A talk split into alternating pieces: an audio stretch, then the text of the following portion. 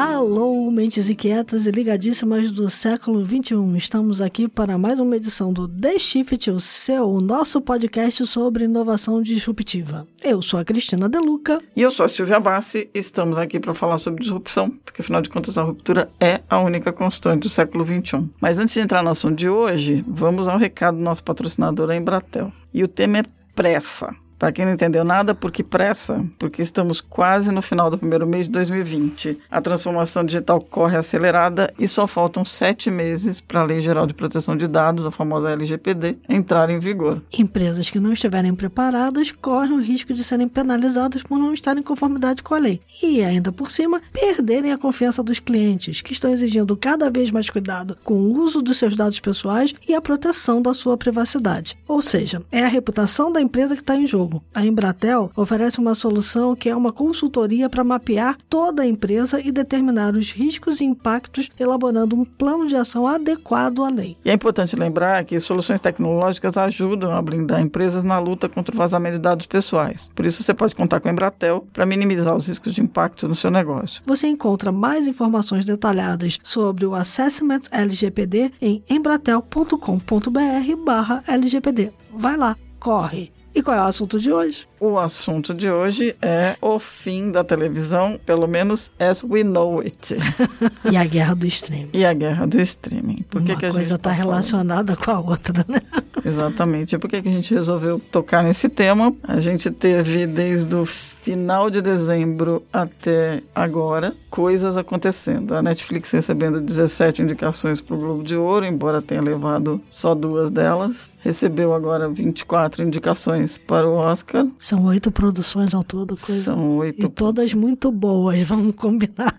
Vamos combinar que não tem nada ruim ali. E ao mesmo tempo ela está recebendo, não, mas não é só a Netflix, agora nessa briga você tem a Disney Plus, você tem a HBO, você tem Hulu e agora a nova Quibi, que é a empresa da Meg Whitman e do Jeffrey Katzenberg, que vai entregar conteúdo de vídeo pelo celular. Sem falar da Disney, né? Sem falar então, das outras grandonas então, que Mandalorian, entrando, exatamente. O Baby Yoda que fez aquele caos todo, está falando A ABC está preparando para lançar o dela até abril, tem a, muita coisa. A pra... NBC vai lançar o Peacock. É. Então a gente está falando de um cenário aqui no Brasil, a gente tem um movimento grande. Tem a Globoplay, tem todos os canais Globo pago também indo, né? Todo mundo que está de alguma forma na TV paga com o canal fechado está levando algum tipo de produção para o streaming. É verdade que, como tema deste podcast, como todos vocês sabem, é disrupção. A indústria cinematográfica e de entretenimento está sendo disruptada de uma forma apoteótica, tão apoteótica quanto foi a indústria de música, vamos combinar. Só pegar algum dado. A verdade é que toda essa briga é uma briga que vem do crescimento avassalador dos serviços over the top, chamados serviços OTT, que são aqueles serviços que estão acima da camada da internet. Uhum. Então, eles chegam na sua casa através de algum tipo de display digital, né? De um uhum. dispositivo digital. E essa digitalização está mudando, na verdade, a indústria da distribuição de toda essa produção que você falou. Precisamente. E se a gente pegar os dados do mercado americano, o mercado de entretenimento doméstico nos Estados Unidos bateu em 25 bilhões de dólares em 2019. Foi um crescimento de 8,4%. É recorde esse número. E o que é mais interessante, que quando aí a gente vê o tamanho da coisa, porque tem,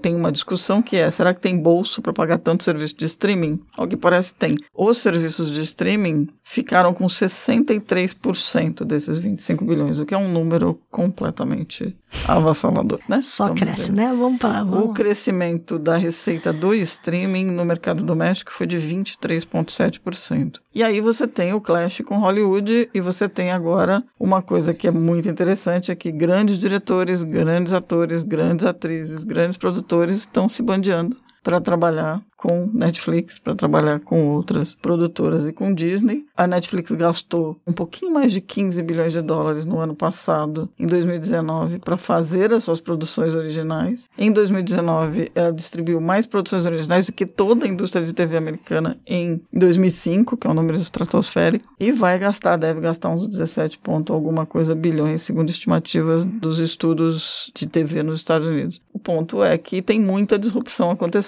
A disrupção afeta não só o bolso do cidadão que decide largar o cabo e começar a somar assinaturas e mais assinaturas. A gente nem mencionou, mas no meio dessa brincadeira também tem a dona Amazon entregando o seu serviço de vídeo junto com, a, com o pacote do Prime. E ao mesmo tempo você tem uma disrupção em várias coisas. Os hábitos de ver publicidade mudaram, não tem mais publicidade no meio, as agências de publicidade, onde a TV era ainda o grande bastião, também estão sofrendo. E para falar sobre tudo isso com a gente, a gente tem um convidado muito bacana, que é o Michel Lente, que tem uma carreira que eu não vou nem contar quantos anos, né? é, falando que a Cristina conhece ele bem mais que eu até, então a culpa não é só minha, verdade. Eu, na verdade, vamos lá, vou contar a história. Eu conheci o Michel ainda como estudante de design da PUC Rio. Olha só, tá vendo só. Lançando junto com colegas uma agência digital para fazer propaganda na internet, quando a internet estava apenas começando, exatamente. mas começando mesmo. É isso aí. A internet comercial. Eu ia falar exatamente isso. O Michel é um dos pioneiros da publicidade digital, acompanhou toda a mudança do que é on, do que é off, do que é online, do que é offline. Michel, obrigada por ter aceito o convite, então. Seja bem-vindo. Imagina, prazer enorme Muito estar aqui bom. com vocês. Então vai sobrar para mim a primeira pergunta, mas é o que eu queria entender e, e, acho que vale a gente começar discutindo é o que está mudando de verdade. É meio tempestade perfeita, uhum. né? Você tem uma mudança do cenário da composição da receita gerada pelo home entertainment, quer dizer, basta ver os números lá do ano passado, 63% vieram de streaming. Tem o nascimento de plataformas novas, como é o caso do Quibi. Você tem a mudança das multiplicidades das telas, há quem diga que o vídeo, na verdade, ele é multitela, agora você não tem uma, uma âncora específica. Uhum. E tem um, todo um ecossistema, tem o ecossistema Hollywood, a velha Hollywood querendo ainda arrumar briga, aparecendo a, a história das gravadoras de música quando nasceu o iTunes, quer dizer, ainda tentando se agarrar a um modelo que não funciona, e ao mesmo tempo uma coisa que você sempre falou, que eu me lembro bem, que é a questão do share of time. Exato do bendito do espectador. Ainda agora não é mais só um problema de share of time, mas é um problema de share of wallet também, né? Tá, não tem carteira para pagar tudo. O que, que a gente está vivendo? O dinheiro é um só, né? O dinheiro é um só. É um encontro de algumas coisas, né? Acho que a gente, principalmente, tem uma a base de tudo é uma substituição de tecnologia. É, então a gente alguns anos atrás não conseguia ter vídeo em alta qualidade sendo transmitido pela internet. Uhum. Então, o modelo que era o modelo vigente, esse tipo de informação chegando pelo ar ou chegando por cabo. Né? Então, a gente fala de TV por assinatura, a gente tinha TV por satélite, que, cujo sinal de vídeo chegava pelo satélite, ou vinha pelo cabo telefônico ou por cabo de fibra para casa das pessoas, ou vinha pelo ar. Né? Uhum. No momento que você tem o aumento da velocidade né, das redes, você começa a poder fazer isso chegar de outra forma. A primeira indústria que foi, é, digamos, afetada por isso foi a da música, ali no começo dos anos 2000, justamente porque você conseguia comprimir a partir do MP3 arquivos de áudio de um formato com 2, 3 mega, era muito mais lento, mas já dava é, para você baixar. O arquivo de áudio é muito menor do que o arquivo muito de imagem. Muito menor uhum. do que o arquivo de imagem, e você conseguia fazer isso chegar na casa das pessoas. Então, a primeira indústria impactada, a tecnologia permitiu foi isso. Depois a gente começou a ver o torrent, né? O torrent, eu sempre falo que a pirataria, ela não é necessariamente um bando de gente malfeitora querendo causar mal ao mundo, mas é, basicamente é uma necessidade, é uma demanda do público consumidor por um formato novo que a indústria não atende. Então a chegada do torrent no início, e a gente tem uma volta do torrent agora, depois eu volto nisso, ela veio porque as pessoas não estavam mais querendo ver necessariamente em tempo real né? Uhum. as séries, não tinha tempo para ver, não conseguia ver, ou tinha muita coisa para ver, e aí começava a baixar como pirataria. Né? Acho que a indústria foi se ligando nisso de alguma forma, e aí a mudança, quando você passa a ter o vídeo sob demanda né, em boa qualidade chegando na casa das pessoas, é que as pessoas não querem obrigatoriamente assistir a programação em linha, em Sim, tempo real. É né? Eu acho é, que essa é a base. coisa que some é a grade, né? É a, grade. a grade de programação já era. A grade de programação já era. Não, exceto... Até porque elas já estavam acostumadas a dar adeus ao CD, né? Ninguém tinha grade de CD de música, por que você vai querer ter grade Exato. de programação de é, Eu acho que tem uma coisa também da gestão do tempo das pessoas, né? Eventualmente. Eu, por exemplo, sou um cara que continua assistindo Jornal Nacional, gosto. Eu acho que é um produto bem curado ainda, na minha visão, com todas as particularidades, sem querer entrar em nenhum tipo de questão. Mas eu vejo Jornal Nacional 10 e meia da noite, uma da manhã, enfim, a hora que eu consigo ver. Uhum. E vejo isso sob demanda. Acho que o torrent ele é substituído pelo VOD, pelo vídeo sob demanda, né? Estamos botando muito uma estrutura, é, fazendo a ponte da mudança tecnológica para mudança comercial. E aí o que você começa a ver agora é assim, bom, já que temos isso, por que, que você vai assinar a Comcast, a Viacom ou a NET e não assinar o Netflix, que já te dá, entrega isso nesse formato Eu acho que tem um qualidade? fenômeno importante aí também, que é o seguinte: a mudança tecnológica na música acabou fazendo com que as pessoas quisessem outros hábitos também no consumo de vídeo. Tô- também. E se deu certo na indústria da música e ela começou a prosperar dessa forma, não foi aquela coisa horrorosa que todo mundo achou que ia ser, e fechando um monte de estúdios, fechando um monte de coisas, talvez a gente consiga fazer a mesma coisa com um vídeo. Aí a indústria começa a olhar de uma outra forma, né? Ela tem que atender no desejo do consumidor e, ao mesmo tempo, encontrar um modelo de negócio que, na minha opinião, é muito parecido com o da música. É parecido, sim. É, é principalmente na questão desses formatos de plataforma, onde você paga um preço fixo e tem acesso a um conteúdo é, relativamente ilimitado. É, mas não é, não é o incumbente que toma a iniciativa, né? De novo, foi um disruptor. Não, de nunca novo. foi, também na música É, também não exatamente, foi. mas assim, quando você fala. É porque você ainda tem, assim, a entrada da Netflix foi o. A hecatombe Foi. Que É. desencadeou isso tudo. É, é um E pouco diferente, porque aí eu- quando eu olho para Netflix. Não é nem, pra- na minha opinião, não é nem YouTube. O YouTube começou um movimento de self-broadcaster, né? As pessoas Isso. começaram, quer dizer, foi essa a primeira mudança, todo mundo achou que era o YouTube que ia disruptar, e aí de repente me aparece um É, Netflix. porque, assim, então você porque tem. o, o Netflix entendeu o seguinte: as pessoas não querem mais a grade de programação e eu vou pegar aquela mesma programação que está na TV e colocar aqui de uma forma diferente. E aí começou a fazer um monte de acordos comerciais. Então ele teve que fazer os acordos comerciais. Esse movimento do Netflix de gerar conteúdo próprio é uma coisa recente. É. Quando os estúdios começaram a perceber o seguinte: por que, que eu tenho que dar tudo para Netflix? Por que, que eu não vou eu diretamente? Não, mas olha- olha Porque só. a tecnologia também permitiu ele ir diretamente. Não, tá tudo certo, mas a gente está falando aqui de hábito do consumidor. O movimento da Netflix foi sair de tijolo e cimentos, foi sair da entrega do DVD Sim. pelo correio, que aliás ela continua, né? Faturou 300 milhões lá o ano passado, ainda com distribuição do, do DVD, é, entendendo que aquilo não tinha futuro, que a tecnologia permitia que ela pudesse entregar o filme direto na casa do consumidor e depois entendeu que ela tinha todo um universo para Sim, explorar. Perfeito. É, de novo, é é uma disrupção, quer dizer, né, é, é a tripla disrupção, digamos assim, não é nem... O ponto é, o que, que a gente está vendo agora? Porque com a chegada do Quibi, está todo mundo discutindo que é um, o the next step. Aí a gente estava conversando, você falou, não, o negócio é TikTok. Eu discordo, eu não Eu acho também que digo que é TikTok, eu também acho. Mas vamos lá, né? Então, É, eu acho que tem coisas diferentes aí, o Michel pode me corrigir se eu tiver com uma visão errada, mas o que eu vejo é o seguinte, eu tive essas discussões outro dia pela internet. Tá todo mundo dizendo o seguinte, a chegada do TikTok, os estúdios indo diretamente oferecer o seu próprio conteúdo, como a Disney está fazendo, ou indo procurar outros parceiros, como estão indo para a Apple Plus, por exemplo, é, isso vai acabar com a Netflix. Eu acho que não vai. É, eu, eu acho que não, não é isso. Eu acho que o que isso prova é que o OTT, quer dizer, o vídeo sobre streaming, virou o grande formato. E era isso que a gente estava conversando. Quer Sim. dizer, as pessoas agora querem produzir para o streaming primariamente. Sim. Depois pensam na sala do cinema, Sim. depois pensam em outras coisas, né? Mas é o streaming é o streaming para o dispositivo móvel. É, não sei se para o dispositivo móvel, aí eu acho que você tem, você começa a ter. Aí são, são algumas questões, né? Então, assim, primeiro acho que você começa a ter vídeos feitos para todo tamanho de tela diferente, né? E o Tá. dispositivo móvel é um deles. É uma outra coisa importante também, para botar um layer de entendimento de é, mudança tecnológica, porque essas coisas vêm todas a reboque de avanços tecnológicos. O 4.5G, que é muito diferente do 4G, o 5G é um outro papo por outro dia, mas é, o 4.5G ele permite efetivamente você assistir vídeo em HD no seu computador, no seu tablet ou no seu celular, em qualquer lugar. Que vai, inclusive, afetar mais adiante a questão de mandar larga fixa em casa, enfim, tem outras questões. Mas os conteúdos são produzidos para essas novas plataformas, é Disney, a Apple Plus, o Prime Video da, da Amazon, etc, etc, são feitos para grandes formatos, telas grandes. Claro que você pode ver no celular, não tem problema, mas é feito para uma tela grande. Quando você faz para uma tela grande, você efetivamente. A gente fala né, que o tempo, a duração do vídeo, ele tem mais ou menos uma relação direta com o tamanho da tela.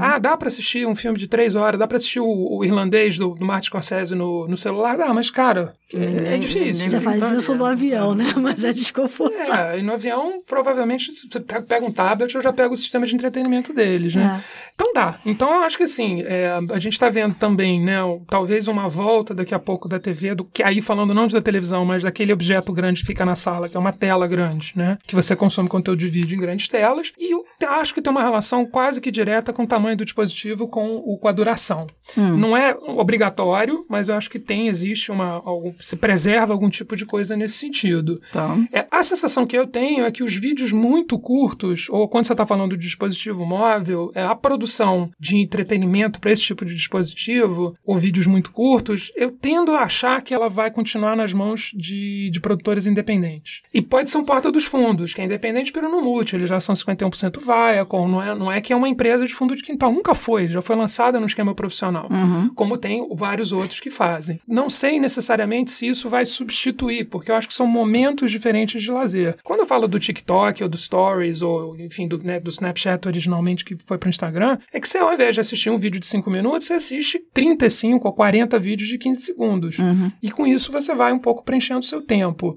É, a gente também costuma ver, por exemplo, que as pessoas ficam muito angustiadas com a duração. Né? Isso vai bater lá na questão do share of time. Né? Então, assim, quando você entra num vídeo do YouTube que é de 25 minutos, você diz, não vou dar conta. Uhum. Você já vê o tamanho do vídeo. Mas se forem 5 de 5, você vê, de repente. Vai fazer um bingezinho e você vai vendo. Quando você senta para ver o irlandês no, no Netflix, que tem 3 horas e meia, eu até hoje não consegui ver. Porque eu, eu tô pensando no irlandês não como uma série que poderiam ser vários episódios de meia hora, que eu já teria visto, uhum. mas como um filme que eu tenho que sentar e ver do começo ao fim. Por que, que funciona tão bem o link bait do 15 coisas que você precisa para resolver o seu dia? Porque a pessoa sabe que são 15, ela sabe que tem começo, meio e fim. Quando ela entra no artigo e ela não sabe quanto tempo vai durar, fica todo mundo muito angustiado. Então, uhum. Então, eu acho que tem, só para fazer a ponte aqui com o Share of Wallet, eu acho que tem primeiro uma questão de o que, que eu vou assistir, ou como é que eu vou gastar meu tempo, e a gente vive uma coisa meio esquizofrênica, porque a gente nunca teve tanta coisa maravilhosa para fazer. Pra ver.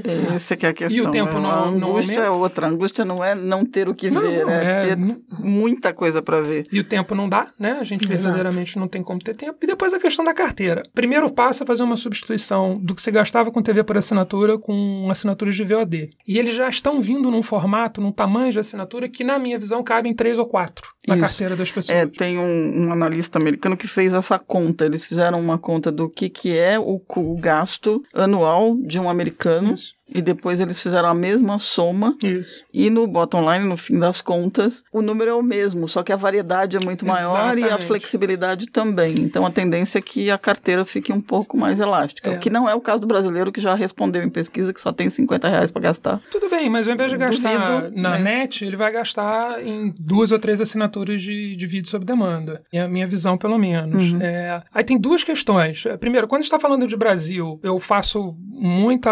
é, boto muita ficha em que um desses players é o Globoplay. Uhum. Eu acho que o brasileiro, ao contrário do, do colombiano, do, enfim, do chileno, tá? de alguns outros países, tem uma questão de muita conexão com a cultura própria, que é muito bom. Uhum. Música popular brasileira, enfim, na dramaturgia brasileira, de uma certa forma. E a Globo tá fazendo isso bem, né? Porque como ela tem os artistas da casa, ela tá usando os artistas da casa para fazer conteúdo específico para o Globoplay quando eles não estão nas novelas, né? Total. Não, e, enfim, aí tem todas as questões, de novo, também de, de profissionalismo e de capacidade. Eu acho que eles estão fazendo um bom jogo ali. E vão ter outros players brasileiros, né? Mas eu acho que eles conseguem. Agora, eu não sei se a conta de 35 dólares vai manter o Netflix vivo, entendeu? Ou de, enfim, 15 dólares e 49 reais. Eu não sei se vai manter o Netflix vivo botando 8, 9 bilhões de investimento anuais Na em verdade- conteúdo proprietário, Na né? verdade, foram 15 o ano passado. Foram 15 no ano passado. E vão ser 17,8 no ano que vem. Pois é. Então, acho que sim, grana. existe uma corrida, mas... É interessante, porque também mudou um pouco a forma de olhar para ele, né? Ele, ele agora tá conseguindo entrar na Europa.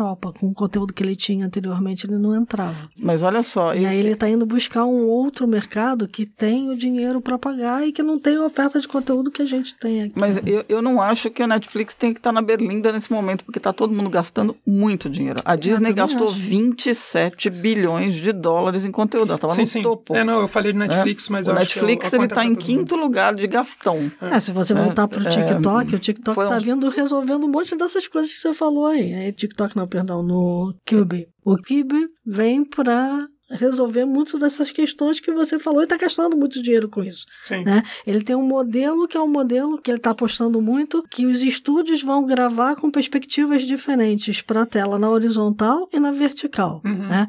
Ele tem a oferta de conteúdo em capítulos, então talvez lá você consiga ver o irlandês em capítulos, porque essa é a ideia dele, né? Que você possa ver seriado, exatamente porque ele quer conteúdos de 5 a 10 minutos. Uhum. Porque ele está apostando nisso, assim. Mais do que esse tempo, a pessoa não tem. Uhum. né? E nesse tempo aí, ela pode, talvez, não querer pagar para ver, Uhum. mas ela vai receber um anúncio. E aí volta para aquele modelo de ser remunerado pelo anunciante, não pelo assinante. Na, na verdade, não é uma coisa nova. A Hulu você tem duas alternativas de assinatura. Você pode assinar com publicidade ou sem É, publicidade. O, YouTube é assim, né? É assim também, é. CBS faz isso, Hum. mesma coisa. Agora, dentro do Apple Plus, do Apple TV Plus, a CBS está entregando sem a publicidade. Ela adotou, ela entrou, porque você Uhum. pode assinar dos dois jeitos. Você pode ver, eu gasto dinheiro a beça com esse negócio. Porque a minha lista de assinantes é, meu também. Deus, é enorme. Aí fica colocando mas, mas eu vou te falar que é praticamente o, o- o- duas idas ao cinema pagam a tua conta inteira. Pagam, pagam a conta. Essa, essa que é a loucura. Se comprar né? Essa pipoca, é, ferrou, entendeu? é, essa é a- É, a, pipoca dá pra pagar uma assinatura quase de um ano. se você Eu fiquei chocada. Eu fui ao cinema na semana passada, gastei 51 reais só com o meu ingresso, fora as outras pessoas todas que estavam comigo, imagina. Mas é, a Cris falou esse negócio da publicidade. A pergunta é: Netflix até agora optou por não colocar publicidade. Uhum. Tem lá um movimento diferente. As empresas estão entrando, a Disney Plus eu acho que não está colocando publicidade. É. Hulu está colocando publicidade, CBS está colocando publicidade, estava colocando agora dentro, não? E Quibi Com os dois. é fazendo as duas coisas. Os dois têm essa, essa proposta. Você pode pagar para ver a publicidade ou pagar mais É, que um é um pouquinho mais modelo que caro. deu super certo com a música lá com o Spotify. É, funciona super bem. Que espaço é esse de publicidade? Esse consumidor topa isso? É, dif- é, Cara, é, o- a abre. cara que o Michel fez é impagável. Não, porque você vem desse mercado, certo? Sim, sim, você sim. consegue. É, é, não, tem muitos desdobramentos aí. É que mudou muito de quando a gente falava do share of time do consumidor, porque Sim. agora o tempo se multiplicou, né? Eu com o celular, eu tô ass- assistindo em qualquer lugar. Antes não era, eu tinha que estar parada na frente de Sim, uma tela, sim. quando É, a gente não, falou lá atrás. Acho que não se multiplicou, mas você consegue inserir coisas em Você micro, micro momentos. É, você, você usa os seus momentos Você usa de forma... micromomentos. é, Exatamente. é, é. não, acho que tem, tem várias discussões aí. Tem uma discussão que não, também não, não é sobre, né, nesse momento para essa conversa, que é uma discussão de qual é a eficácia que esse modelo de publicidade tem para o anunciante. Eu tenho minhas dúvidas, tá? Principalmente quando você está falando em plataformas de vídeo, streaming, que a publicidade digital, ela sobretudo tem um papel muito forte na questão da aquisição instantânea, né? Do fechamento da, da compra ali naquele momento. Você não vai parar de ver o seu vídeo para comprar nada. Sobra para construção de marca e, enfim, entra toda uma discussão aí de que de quanto que é possível pelo tamanho da tela, por toda uma, uma série de coisas. Em mesmos formatos, né? O pre-roll, todo mundo fica louco pra pular, né? É, o próprio pre-roll. Enfim, é, YouTube tem, usa esse modelo faz muito tempo já, né? Então não sei. Acho que aí tem uma questão. Eu acho que para o usuário, tanto faz, assim. Acho que você vai ter gente que vai ter um pouco mais de condição e vai dizer, não, não vou, não vou pagar, eu vou pagar para não ver. E vai ter gente que vê, não tem problema. Não, não acho que, eu, que, que, que é um deal breaker, assim, ai, não quero. Eu, particularmente, fico um pouco chateado quando eu pago e vejo publicidade. Eu acho que é uma coisa ou outra.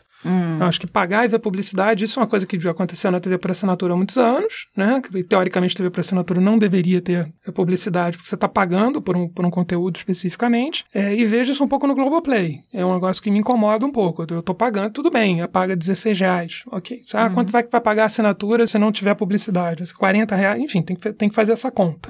Né? Ao mesmo tempo, eu acho que é um, eventualmente, é um formato para viabilizar essa história, porque quando a gente está mesmo falando de Disney Plus, eu acho que nesse momento tem um- uma corrida, né, uma nova corrida do ouro ali, uma nova, uma nova conquista de território, aonde está se despejando muito dinheiro de investimento sem necessariamente se preocupar com retorno direto, imediato, e que essas operações sejam necessariamente superavitárias. Elas são ainda, em muitas situações, é, deficitárias, né? Sendo quem quer que seja, o modelo da, da Amazon com, misturando com Prime. né? Isso é uma coisa que impacta os varejistas no Brasil. Daqui a pouco vai ter varejista brasileiro querendo fazer, fazendo, é, ou produzindo conteúdo ou comprando conteúdo de terceiros para, enfim, fazer um pack ali junto do sistema de assinatura. Que eu, eu acho que a Amazon tem que ser citada como um cara que misturou a bagunça toda, eu, né? Eu ia É. entrar na questão do Misturou ecossistema. tudo, É, é. porque a Amazon, na verdade, o vídeo é uma é só uma cenoura É um assetzinho. Para atrair, uhum. na verdade, a assinatura do Prime. Ela, ela, ela, ganha muito mais dinheiro com o Prime do que com a assinatura do Sem vídeo Prime. É, Para é, ela é um contexto. Então, vou te dar um exemplo simples. A, a Rai, que trabalha lá com a gente, nosso empregado, uhum. ela ficou apaixonadíssima por saber que ela ia pagar R$ 9,90. Ela tem Netflix, uhum. ela assina Spotify, uhum.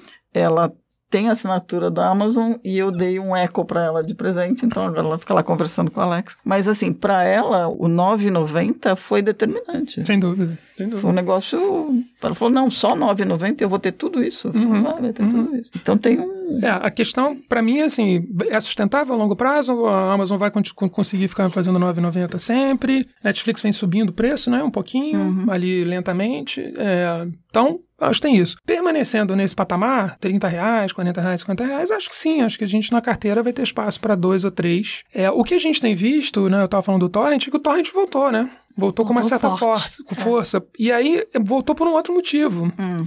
Eu não quero assinar o serviço X só por causa de uma série. Hum. Então eu vou baixar essa série no torrent porque eu quero ver a série, mas eu não quero obrigatoriamente assinar esse serviço. A gente ainda está no loquinho onde você assina o serviço sem direito a tudo. Uhum. Né? É, alguns estúdios, principalmente Netflix e Disney, a Apple ainda tem uma oferta bem reduzida. E eu não sei se todos vão conseguir alguma coisa assim, não vou pagar e vou assinar porque eles sempre têm coisas boas. Eu acho que a gente vai ver um modelo, que eu não sei direito qual é, onde as pessoas vão efetivamente fazer esse, esse o service hopping, né? As pessoas ficam pulando de serviço para uhum. serviço, cancela, vê o, vê o Game of Thrones ou whatever, é, assina de novo e vai mudando de serviço para serviço, né? Então, daqui a pouco isso vai ter que ser institucionalizado de alguma forma, né? Vai ter que ser uma coisa onde o modelo comercial, ou você compra por unidade, aí tem um, um detalhe que é o preço. Qual é o preço, né? Que, que era a briga do Steve Jobs lá atrás com a música e com os livros, que ele bateu na mesa para dizer que a faixa tinha que custar 99 centavos, porque era uma distribuição digital, porque os caras não tinham custo nenhum com isso incremental, uhum. e que se não fosse 99 centavos, a, a, barreira mental das pessoas ia impedir o crescimento do negócio. E efetivamente, você disser, 99 centavos, vou baixar. Né? Se fosse 4 dólares e 50, você não ia comprar uma faixa. Uhum. Né? Então, que valor é esse, eventualmente, para você fazer um consumo unitário de, de séries, né? Eu vou pegar um outro exemplo completamente diferente, mas eu tô lá com o NFL. A gente tá super fã, o, o Gabi, o meu mais velho lá, tá viciadaço em, em NFL, um barato. Uhum. Então, eu olhei o, o, NFL Game Pass, né, lá no começo ele do ano. Ele não torcia pro Patriots, não, né? Como é, eu. É 49ers. Ele é 49ers, tá bem. Esse ano ele tá bem. É, é. Eu, tava aqui, eu tô aqui ainda chorando. Não, mas o Patriots teve, teve, seu bom tempo. Essa não. questão me trouxe uma dúvida, hum. olhando pro Global Play que você uhum. falou, porque assim, a gente percebe claramente que a Globo, pelo menos nas séries internacionais que ela tem comprado, ela tem testado no Global Play primeiro. Uhum. E a sensação que eu tenho é, se tem audiência no Globoplay, eu levo para aberta. Sem e dúvida. aí levo na aberta e remunero com o anunciante. Uhum. Né? Uhum. Me parece que esse é o movimento. É sensação. Não tenho uhum. nenhum uhum. dado uhum. empírico para dizer que isso está acontecendo. Mas é a minha sensação. E eu acho que o inverso está acontecendo com a televisão novela. O capítulo de ontem fez um sucessão. Se eu for pro Globoplay hoje, ele tá fechado, não tá aberto. Uhum. E aí eu tenho que pagar a assinatura para ver, porque todos os meus amigos estão comentando sobre aquilo e eu quero ver o que aconteceu. Me parece que está começando a ter um mix entre os grandes produtores para encontrar esse caminho. E Sim. talvez realmente a possibilidade de eu assinar uma única série para ver aquela série no Netflix e não ver mais nada é uma coisa que talvez eles tenham que realmente pensar. Né? Eu acho que vai surgir algum player que vai brincar com esse modelo daqui a pouco, assim, não vai demorar. Sobre a estratégia de série internacional da Globo, eu gosto dessa, dessa visão. Espero que seja isso, porque se eles resolverem é, ter série internacional para brigar com Netflix, eu acho que eles é, vão perder tempo, assim. Eu acho que não é, não é para isso. Eles vão realmente apanhar muito, porque eles vão sempre ter uma força muito, muito, muito grande na, na... Basta ver o Viva, né? O Viva é um dos canais com... Acho que no... Acho que a última vez que eu vi a, a de, de, de audiência. audiência era tipo o terceiro canal em assinatura. Uma coisa que a gente sempre falou, né? Bota o conteúdo antigo, Bota as pessoas vão antigo, ler. Vão exatamente. Eles fizeram mas, um canal mas, pra mas isso. é né? o que a, os grupos de streaming lá fora estão fazendo. Quando você pega, por exemplo, o CBS, você assina, você não tem só as séries novas, você pode assistir Acerva da Star, história. todo Uhum. Star Trek inteiro. Uhum, Você uhum. consegue assistir a Love Lucy. Uhum. Você, assim, é uma festa do caqui se você quer, né? Dependendo da, da sua idade, você vai ficar lá Uhum. séculos vendo. É, Viajante, como é, não, como é vigilante rodoviário. Não, vigilante rodoviário pode, pode ser. Nossa, Cristiano de Luca, você foi lá longe agora. Deus, Em Tintim. eu não vi, tá? Eu não vi. Em Tintim eu vi. Mas é, você tem isso. Agora, a, o aluguel de séries independentes, é, individuais, é uma coisa que a Apple já faz com a Apple TV há muito tempo. Você consegue entrar lá e comprar uma série inteira para ver. É, Aí é- você paga lá, depende, vai de R$19,90 a R$29,90, você compra a temporada inteira. É. Aqui pro Brasil é um padrão. Quando você converte o dólar, é meio absurdo, mas. É, Eu acho muito caro.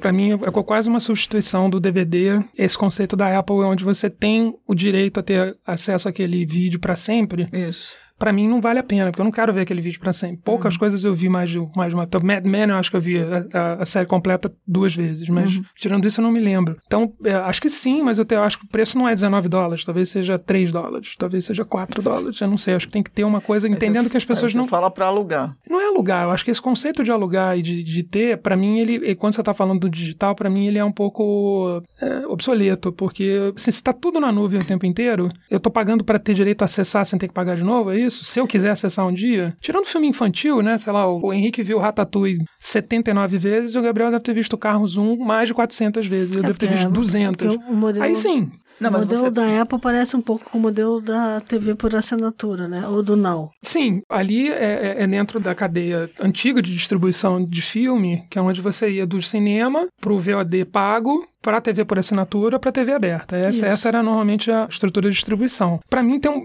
ainda que o modelo de compra unitária faça sentido, compra não, mas acesso, né, faça sentido, eu acho que você ter, é, ser proprietário de um ativo digital, para mim, não faz o menor sentido mais. E aí tem uma, para mim, tem uma barreira. Eu acho muito caro. E aí acho que isso eh, se reflete em outras frentes e outras pessoas, em outros públicos, que acabam apelando para o torrent, não porque são né, piratas da perna de pau, mas porque não estão dispostos a ficar gastando É, um o- dinheiro o- o, tempo inteiro, né? O que dá para perceber é que algumas redes e algumas produtoras, por exemplo, você pega a PBS tem um canal, que se você pagar, acho que são 3, 3 ou 4 dólares por mês, você apoia a PBS e consegue assistir toda a programação. A BBC tem, não, não tem um canal, então você não consegue ter um, assinar o canal da BBC via Apple, por exemplo, ou mesmo é, solto. Está acontecendo uma migração, assim, eu, eu uso o Apple TV, sei lá quantos anos, 10 anos, não sei, desde quando inventaram. E você vê claramente uma mudança. Primeiro eu gastava um dinheiro comprando as séries, porque elas Sim. não estavam aqui no Brasil, depois começaram as assinaturas, comecei a assinar. Isso, isso. E aí usa lá aquele negócio para enganar o DNS, para você parecer que está nos Estados Unidos, porque você consegue acessar todas as Mas coisas. essa é uma outra questão. É. É, que é exatamente o fato dos estúdios definirem em quais países uma- um determinado conteúdo vai passar É. e em quais não vão. Essa questão do torrent também pega muito nisso. Pega, pega. Porque, assim, você sabe fazer o truquezinho, que é um truquezinho, vamos combinar aqui, ouvintes. Não, a é gente faz, fácil. mas- eu dou- a gente vai dar a dica de o que, que você precisa assinar. Você pode pegar o Unlocator ou você pode pegar o Smart DNS Proxy. Pronto, já dei os dois. É smartdnsproxy.com ou unlocator.com. Tá tudo certo. 4 dólares por mês você tá feliz. Coisa mais fácil do mundo hoje. Mas que tem essa restrição, tem. E os grandes estúdios de Hollywood estão cada vez mais em cima disso. E estão cada vez mais em cima dos serviços de torrent. Porque quando o torrent começou lá atrás, era muito peer-to-peer mesmo. Eu tenho o filme inteiro, coloco no meu computador e você acessa do meu computador. De repente começaram a surgir os grandes servidores de conteúdo para torrent. E aí os grandes estúdios foram em cima, né? Fecharam vários. Tá, mas, mas quando fechando. você usa um sistema desse, você continua pagando a assinatura. Você paga lá e. Eu pago lá, pago no cartão. Sim. tá aqui, só que eu tô acessando paga lá. de algum lugar. É, você Porque às vezes tá proibido de vir para cá mesmo. Você paga IOF, etc. Mas aí tem outras questões, né? Você tem uma limitação provavelmente contratual com os artistas, onde eles não, por contrato, não autorizaram que esse conteúdo passasse em outro país, Ah, enfim. tem ou outras dentro da cesta mesmo de receita que o estúdio tem, uma das coisas é a negociação com o com, país. com exclusividade para o país. país. É. Mas enfim, isso, ainda que seja um volume bastante grande, não é em escala massiva, não, Uhum. não é uma coisa que impacta a ponto de como foi o MP3 para a indústria da música lá atrás. Eu não acho, não, não vejo esse risco nesse momento. Acho que ele está, enfim, ainda está bem protegido. Acho que a questão, o, o problema que a gente vai ter um pouco mais adiante é realmente o, o tamanho da carteira, né? E, e quem é que consegue continuar essa briga. Acho que tem dois pontos aí, né? Que eu acho que queria acrescentar também, acho que a gente ainda tem que tiver um tempinho. Primeiro, eu acho que tem um. A gente, nessa história toda de é, democratização né, das ferramentas de produção, barateamento, da, né, diminuição do custo de entrada, etc. Esses grandes estúdios, ainda que não façam 100% de produções independentes, eles fazem muito coprodução, tem muita gente que não está nesse radar, né? Então eu acho que a gente vai ver o surgimento de um marketplace,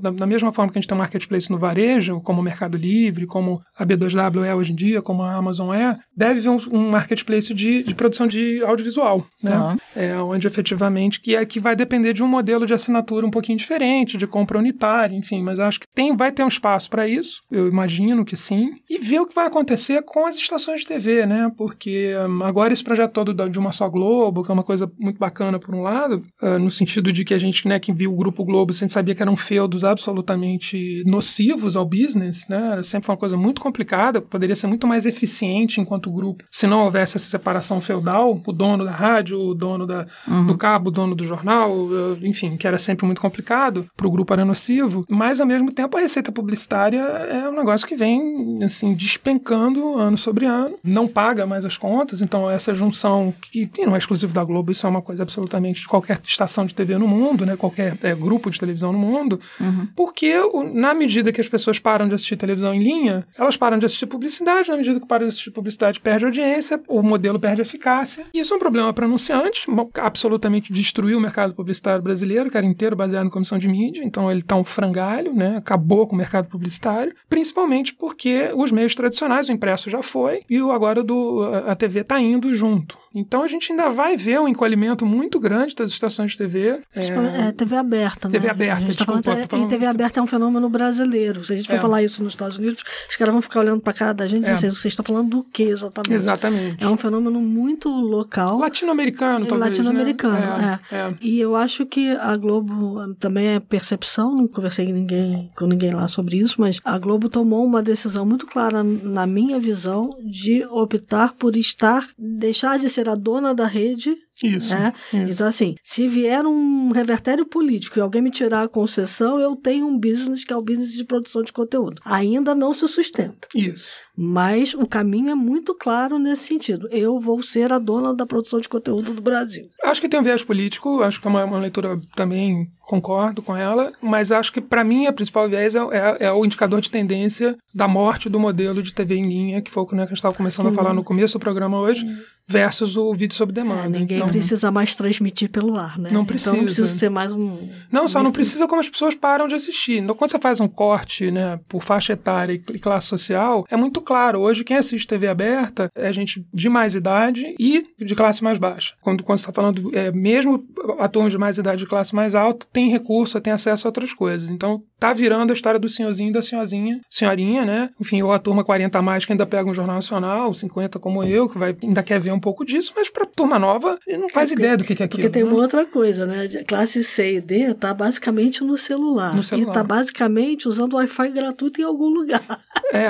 Baixa ali e Exato. É, ou, ou, os próprios planos hoje em dia de 59 é, centavos por dia para transmissão pra de dados. Acho que isso ficou viável. Eu acho que as TVs, assim, que não estão se mexendo, bom, a Record lançou lá o Play, não sei das quantas também, estão todas mais ou menos de uma certa forma tentando se mexer, mas a verdade é que o modelo de transmissão de TV pelo ar, em grade, né, é uma coisa que está perdendo totalmente a aderência do ponto de vista de audiência e não tem volta, não, não uhum. vai ter uhum. volta. É, se segurou enquanto era possível, acho que. É, não... Se segurou muito também na transmissão dos ao vivos, né? Mas até os ao vivo estão mudando para o streaming. É, é, eu acho que tem aquela história, né? Assim, você vai assistir a final da Libertadores no streaming. É muito chato. Com seu vizinho vendo é, no ao vivo? Não, né? Porque uhum. o cara vai gritar. Gol antes de você. Segundos, Já passei por essa 16 segundos antes, né? A pessoa vai gritar. É. Então, eu acho que eventos ao vivo vão, vão continuar tendo ainda uma possibilidade. Mas pode ser que as pessoas também se acostumem, cara, que o vizinho vai gritar é gol antes e não vai se importar com isso. A gente se importa, mas talvez as pessoas, a galera mais nova, mas tudo bem, tem problema. E aí, aí matou, aí você realmente não tem mais o que fazer em termos de transmissão tempo real, né? Você pode ter um lagzinho ali do, do encoding da, e da, da transmissão digital. Então, assim, acho que, como a gente falava, tava brincando antes, né? As, as três tipos de empresa, né? Então, as, as, as empresas de vídeo que estão chegando agora, acho que vão se transformar como a Disney, como a Globo está tentando fazer, e acho que não fizerem isso, vão. vão, então, vão no caminho. E aí, no meio morte. do caminho disso tudo, sobra feio para as agências de publicidade. As agências de publicidade já foram, né? Aí outra discussão, porque eu acho que tem um. Você tem a morte da, da construção de marca, mas você vai ter o retorno da construção de marca, porque, enfim, basta ver Uber em 99, né? Uhum. Que você escolhe um outro, produtos idênticos. Então a gente vai voltar a uma comodização. Acho que tem um retorno aí mais adiante, mas não é na TV aberta. Aí não é na TV tá. aberta. O que me impacta muito, evidentemente, como a gente viu no jornalismo é, impresso, é a quantidade de gente desempregada que a gente vai ter. Uhum. A Globo sai do lado de lá, do outro lado, sem dúvida nenhuma vai sair. Só que eu não sei que tamanho de empresa é. Não é uma empresa de 10 mil funcionários, com, com certeza. certeza. Tá. Não é. Não, não vai ter necessidade de ter essa quantidade de gente. E esse projeto de Uma Só Globo já é um, um movimento de otimização de executivos. Ah, né? você olha agora e todo mundo lá é realmente multimídia, né? Do cara que está com um contrato para fazer um programa de entretenimento até o jornalismo. O jornalismo é totalmente multimídia. Totalmente. E não é um problema da Globo. A gente pega falar da Globo como porque é nosso principal e maior né, player. player aqui, mas isso é, um, é uma, uma questão de absolutamente todas as empresas. E é é dolorido, né? A gente vê.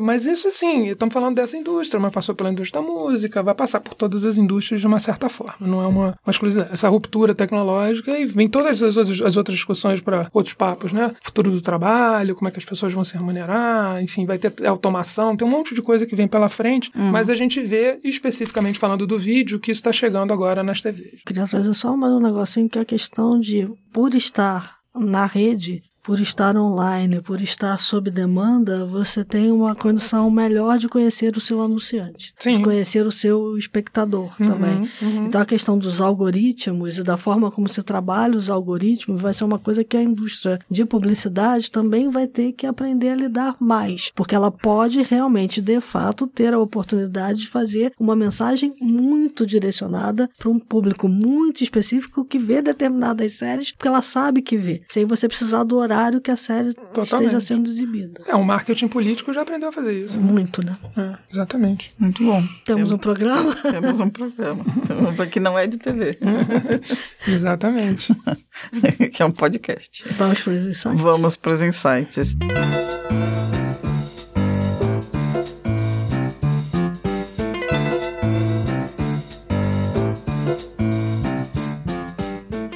Começar os insights? Vamos. Quem começa?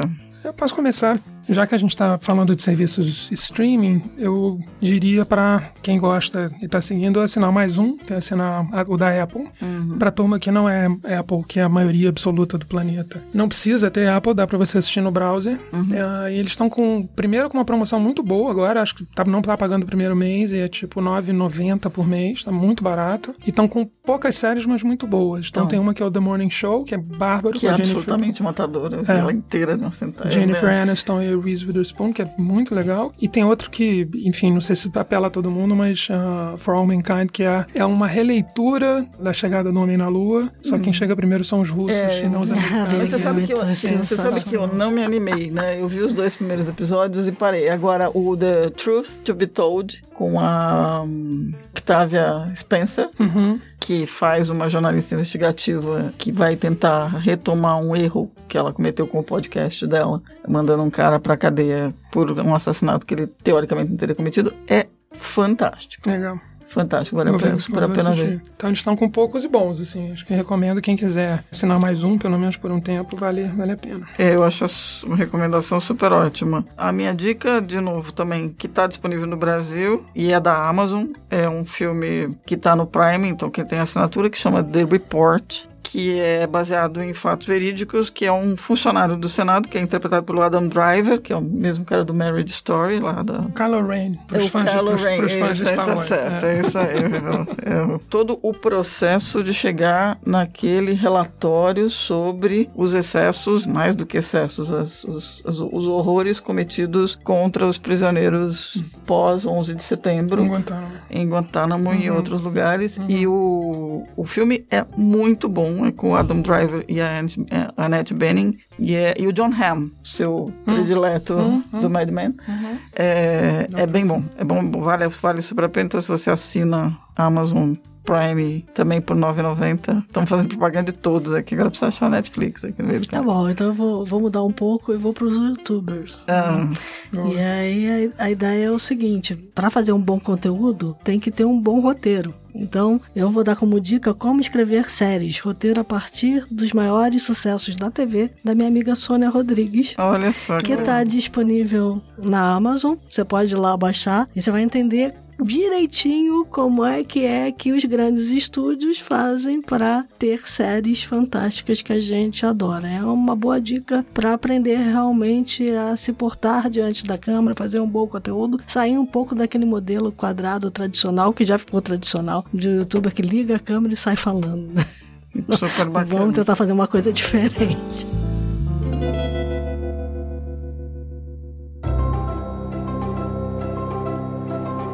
Muito bom. Então, temos um programa, temos as dicas, temos os insights. Michel, de novo, obrigada por ter vindo. Prazer. Super eu bacana. agradeço, um super prazer. Aos ouvintes, muito obrigada por terem ficado com a gente até agora. É, Enquanto a gente estava dicas- conversando, o mundo mudou, né? É, e um monte de séries foram lançadas, Exatamente. provavelmente, porque já passou de 500 para esse ano. Dicas, sugestões, reclamações, elogios, theshift.b9.com.br e até a próxima. Até a próxima. Tchau, tchau. Este podcast foi editado pela Maremoto.